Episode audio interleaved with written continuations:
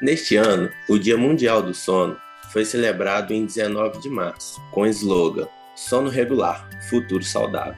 Muito mais do que uma data comemorativa, esse dia traz um alerta sobre a importância de se garantir um bom sono na vida diária, contribuindo assim para a saúde e o bem-estar das pessoas, com foco na prevenção de enfermidades que possam vir a surgir posteriormente ao longo da vida, orientação e tratamento de seus distúrbios, como a apneia obstrutiva do sono.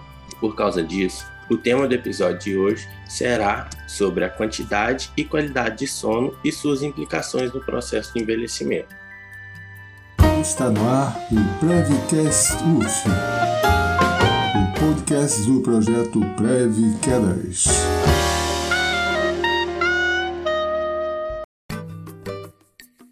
Sou Edmundo de Drummond Júnior, professor do Instituto de Educação Física da Universidade Federal Fluminense. Sou Maria Fernanda Moreira, residente da saúde do idoso e entrei no programa em 2020. Eu sou Pablo Garcia, residente em saúde do idoso e entrei no programa em 2020.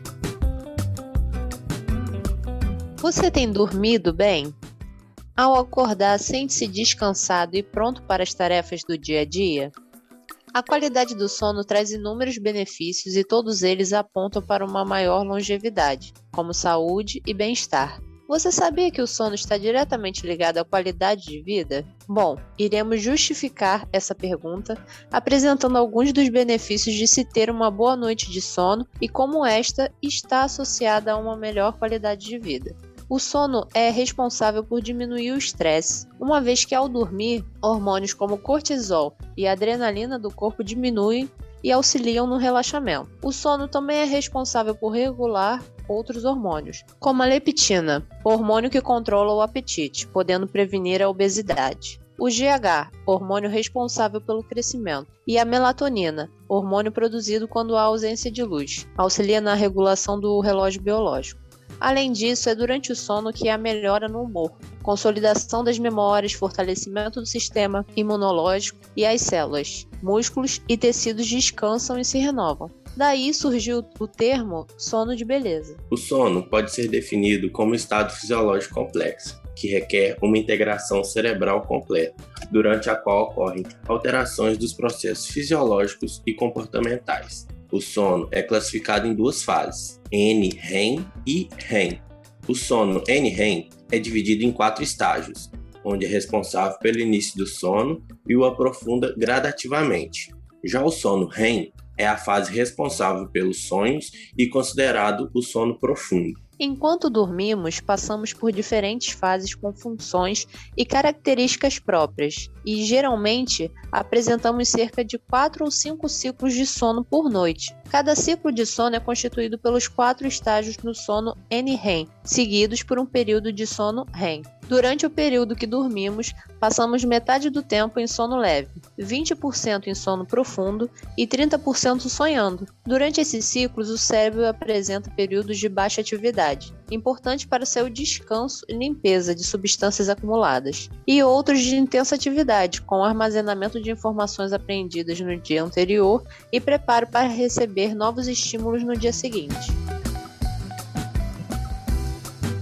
Conforme envelhecemos, apresentamos mudança na estrutura desses ciclos. De forma geral, o sono torna-se mais leve e com menos estágios profundos, com tendência a dormir e acordar mais cedo. Isso acontece porque a melatonina, hormônio responsável pela regularização do sono, é suprimida na presença de luz e aumenta até um determinado platô durante o sono, diminuindo novamente com o despertar. Ela tem o seu pico máximo de produção no ser humano aos 3 anos de idade, e com o envelhecimento, a sua produção vai diminuindo, causando padrões anormais de sono.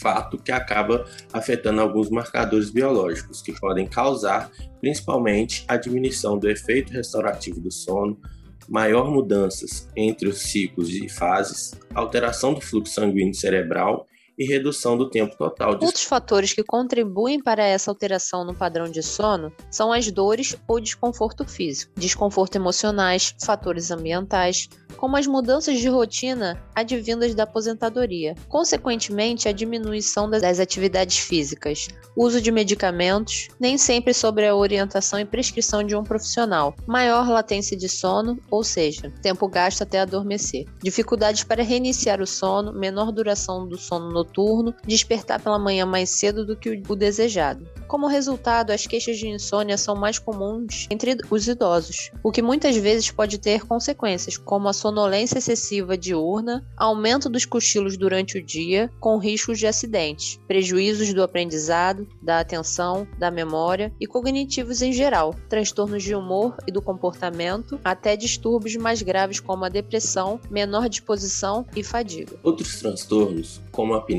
do sono, também se tornam mais frequentes com a idade e contribuem para a piora da qualidade do sono. No caso da apneia, a maior flacidez da musculatura das vias aéreas contribui para a degradação das mesmas durante o seu relaxamento no sono, causando obstrução da passagem do ar e dificuldade respiratória, que se manifestam por roncos e pausas na respiração, fato que resulta na diminuição do oxigênio no sangue, causando prejuízo da oxigenação cerebral e impedindo que o sono se aprofunde adequadamente. A consequência é um sono fragmentado e ineficaz, com liberação de hormônios de estresse, o que aumenta o risco de doenças cardíacas e cerebrais, como hipertensão, infarto, arritmias e o AVC, além de doenças metabólicas, como obesidade, diabetes, prejuízo no crescimento e transtornos na regulação imunológica.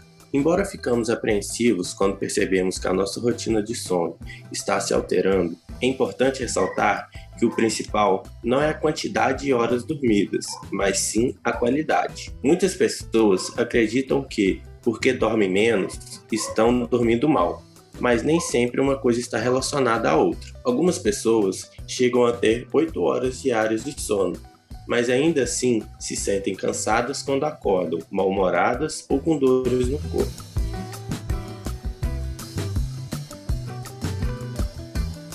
O sono e o repouso são funções restauradoras necessárias para a preservação da vida, o que por si só justifica a necessidade dos profissionais de saúde atualizarem seus conhecimentos acerca das alterações fisiológicas que ocorrem no sono com a velhice, assim como sobre os fatores que interferem no sono saudável. Dessa forma, iremos passar algumas dicas que podemos fazer diariamente para ter uma rotina de sono mais saudável. A primeira dica seria ter uma rotina de sono regular, dormir e acordar todos os dias em horários parecidos. Não tirar cochilos longos ao longo do dia devem ser feitas no máximo até o meio da tarde para não atrapalhar o relógio biológico e não ultrapassar a 30 ou 45 minutos, pois podem entrar em estágios mais profundos do sono e acordar mais cansado do que antes.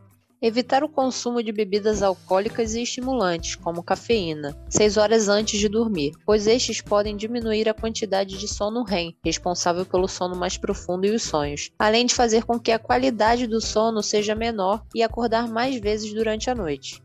Evitar realizar refeições pesadas perto da hora de dormir, pois além de possíveis problemas estomacais, alguns alimentos como os mais gordurosos e o açúcar dificulta a desaceleração necessária do organismo para o descanso. Prática regular de exercício físico, mas deve-se evitar exercícios vigorosos próximos ao horário de dormir. Opte por exercício de intensidade leve, caso queira fazer algo para relaxar antes de dormir. Escolher roupa de cama e pijama confortável reduzir a luminosidade do ambiente e, se possível, manter a temperatura amena e em silêncio. Evitar o uso de aparelhos eletrônicos, como celular ou televisão, ao se deitar, pois esse inibe o hormônio melatonina. Opte pela leitura de livros.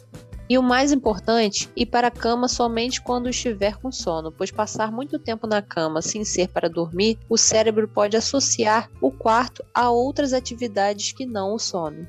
Caso acorde de madrugada e não consiga dormir em até 20 minutos, levante-se e saia do quarto. Retorne apenas quando o sono voltar. Ficar na cama esperando o sono voltar, além de chato, gera ansiedade, o que dificulta ainda mais.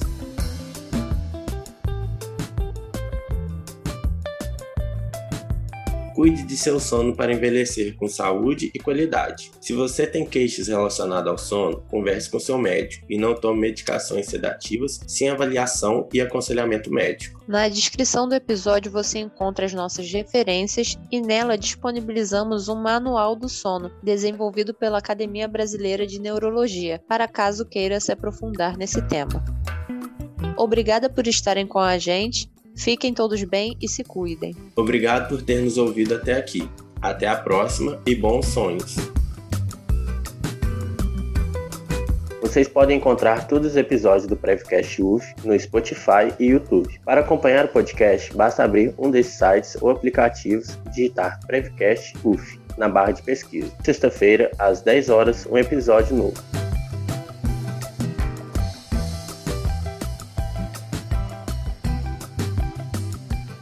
Episódio foi apresentado por Maria Fernanda Moreira e Pablo Garcia. Nosso roteiro foi escrito por Márcia Souza, Maria Fernanda Moreira e Pablo Garcia. A identidade visual foi feita por Nicole Freitas. A edição de áudio por Carolina Palma. Quem cuida das nossas redes sociais é a Nicole Freitas com a Milene Carvalho. O coordenador e idealizador do programa Preve Quedas é o professor doutor Edmundo de Drummond Alves Júnior.